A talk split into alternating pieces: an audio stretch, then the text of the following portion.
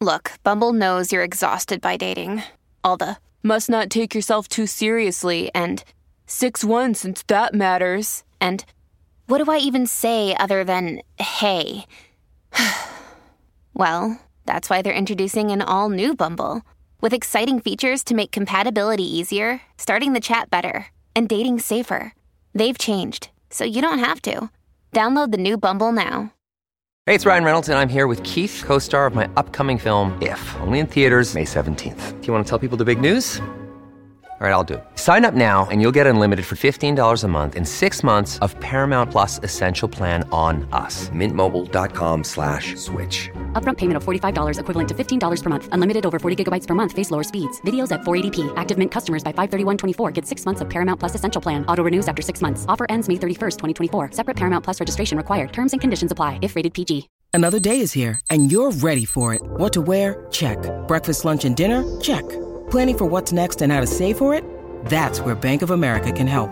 For your financial to-dos, Bank of America has experts ready to help get you closer to your goals. Get started at one of our local financial centers or 24-7 in our mobile banking app. Find a location near you at bankofamerica.com slash talk to us. What would you like the power to do? Mobile banking requires downloading the app and is only available for select devices. Message and data rates may apply. Bank of America and a member FDIC. When you need mealtime inspiration, it's worth shopping Kroger, where you'll find over 30,000 mouthwatering choices that excite your inner foodie. And no matter what tasty choice you make, you'll enjoy our everyday low prices, plus extra ways to save, like digital coupons worth over $600 each week. You can also save up to $1 off per gallon at the pump with fuel points. More savings and more inspiring flavors make shopping Kroger worth it every time. Kroger, fresh for everyone. Fuel restrictions apply. Bienvenidos a un nuevo podcast original de Radio Cronos. Un saludo para toda la gente linda, quienes llegan recién a la sintonía. Bienvenidos. Viernes Negro. Bueno, estamos en el Viernes Negro, el último del mes de noviembre.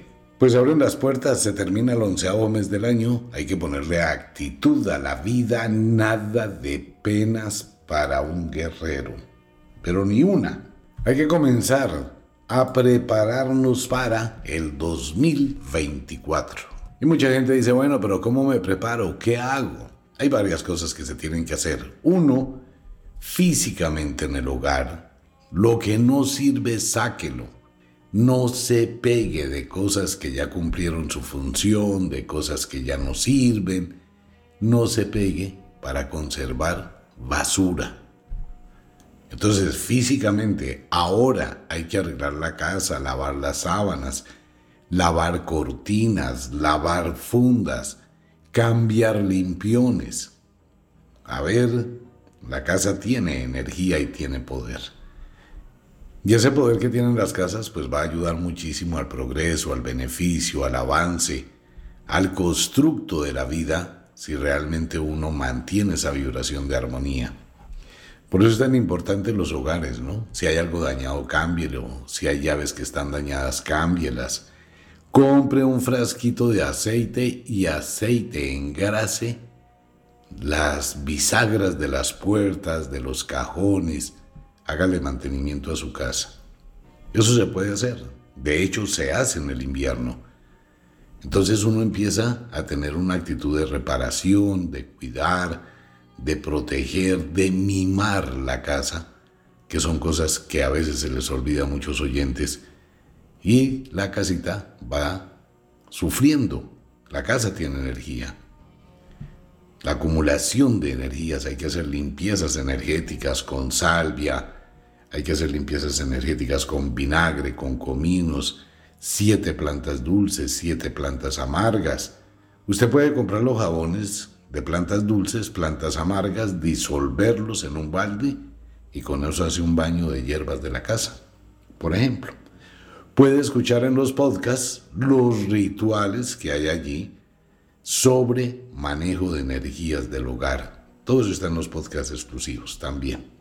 Entonces es mucho lo que puedo hacer. Si tengo un local, haga un inventario, revise qué cosas tiene, qué acumuló, el mugre que esté escondido en los rincones, todo eso se puede limpiar.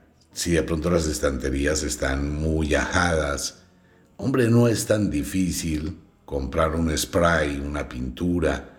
Uno tiene que ponerle vida a la vida y todo eso se hace en el invierno, precisamente como una preparación para lo que llega nuevo. De recuerdo, lo nuevo no es el primero de enero. Quítese eso de la cabeza. Lo nuevo llega con la Navidad. Por eso la Navidad es el retorno de lo nuevo y es lo que se hacía antiguamente en el norte de Europa, de donde nacen todas estas historias. Pues mantener las cosas muy al día para la llegada de la primavera es donde se renovaba absolutamente todo en el hogar, en la Navidad. Así que físicamente tiene muchísimo por hacer. Zapatos viejos, rotos, ropa vieja, rota. El tema de la quema del año pues la tradición antigua no era el muñeco de, que se quema ahora en la actualidad. La tradición antigua hablaba de la queimada, el ritual de la queimada, que se prepara, se hace o se hacía antiguamente, ya no se puede hacer quemando las cosas porque es contaminación ambiental. Pero en la antigüedad sí se hacían unas hogueras gigantescas supremamente impresionantes donde todo el mundo llevaba a la plaza o al centro de la vereda del pueblo, de la tribu, todo lo que ya no le servía, todo lo que había cumplido su función, su tiempo. Entonces, hacia esa época, días antes de la Navidad, se hacía la queimada, se quemaba toda esa cantidad de cosas y se les daba gratitud y empezaba una fiesta increíble y se les devolvía a la naturaleza. Después de que llegaba Navidad, pues empezaba a reconstruir, a fabricar lo que se iba a necesitar, tanto para la casa, que era lo que se dedicaban los hombres, para la pesca, y las mujeres lo que necesitaban para la agricultura, vestidos y todo para la próxima cosecha. Y siempre les iba bien, pues es que mire a la prueba un botón el progreso que ha tenido la humanidad desde esas épocas lejanas, cómo se avanza. Y la gente que lo hace siente el cambio, siente la vibración, siente el avance, siente el progreso, siente que inicia un año diferente. Ahora, mentalmente, mentalmente uno tiene que predisponerse para la temporada que va a llegar de una forma distinta, con una manera de ver la vida diferente. Hemos sugerido en los programas anteriores que si uno maneja con su mente el tiempo, pues es una visión diferente de la realidad. Quienes consideran el mundo de la magia, de pronto han estudiado, investigado un poco y se dan cuenta de las estaciones, uno comienza el año agrícola nuevo el 31 de octubre. Es cuando uno comienza el 2024. Entonces, para la gente que se dedica a la magia, el 2024 comenzó el primero de noviembre. Uno que trabaja de esa forma, noviembre y diciembre son dos meses que se ha ganado. ¿Por qué? Porque uno ya empezó a funcionar, empezó a construir, empezó a manejar, empezó a darle orden, a cultivar los proyectos nuevos para ese año. Pero la gente que llega hasta el 31 de diciembre pues está perdiendo dos meses. Uno no puede ser esclavo de un calendario. Uno no puede ser esclavo de un calendario. ¿Por qué un calendario tiene que regir mi vida? ¿Por qué tiene que un almanaque limitar mi vida? ¿Por qué tengo que caer en el juego de un almanaque como lo hace todo el mundo? Eso se llama conductismo colectivo, social, imaginario social. Todo el mundo vive ese día, todo el mundo vive pegado del reloj, vive pegado del almanaque, porque así es todo el mundo. Pero no puede romper con eso. ¿Por qué no puedo romper con eso? ¿Por qué no puedo pensar que en este momento ya es 2024 y le voy a poner ganas y me voy a exigir y voy a empezar a construir mi vida? Porque tengo que desperdiciar el tiempo. Eso hace la diferencia entre un ganador y un perdedor. Estrategia mágica. Ganar más con el menor esfuerzo. Producir más con el menor esfuerzo. Entonces, ¿qué ocurre? Que quienes comienzan en octubre, en el final del otoño, el nuevo año, pues están ganando 60 días. Y cuando la gente empieza el año, el común de la gente empieza en enero, pues uno ya lleva una ventaja grandísima, ya ha cultivado, ya tiene todo listo.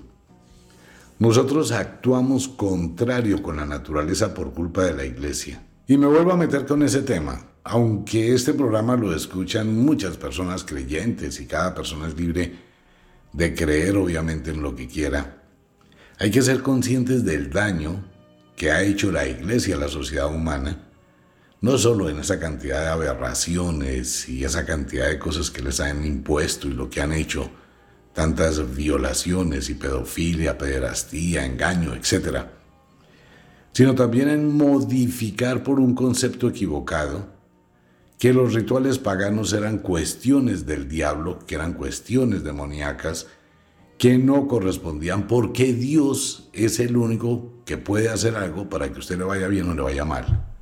Pero usted como ser humano no sirve para nada, según eso, ¿no? Usted no tiene libertad porque va a depender de un ser si se le da la gana de ayudarlo o no. Y si usted paga más plata, paga más diezmos, tampoco le sirve. Para nada. Por favor, conozco gente que lleva 20, 30, 40 años yendo a misa cada ocho días. Tiene una cantidad de imágenes en su casa. Reza el rosario. Le pide a la Virgen, le pide a Dios, le pide a los santos. Pero su vida no cambia. Su vida no cambia y sigue con una esperanza absurda de que se muere y entonces va a ser feliz después de la muerte. Eso es un carretazo, la cosa más tenaz de manipulación. La iglesia permite que Julius y Augustus se metan en el calendario, por eso se corre el calendario y se crea el calendario gregoriano. Y usted lo puede mirar, ¿no? Septiembre es el mes séptimo, octubre es el mes octavo, noviembre es el mes noveno y diciembre es el mes décimo. Pero seguimos sobre esa equivocación. El mundo sigue en esa equivocación.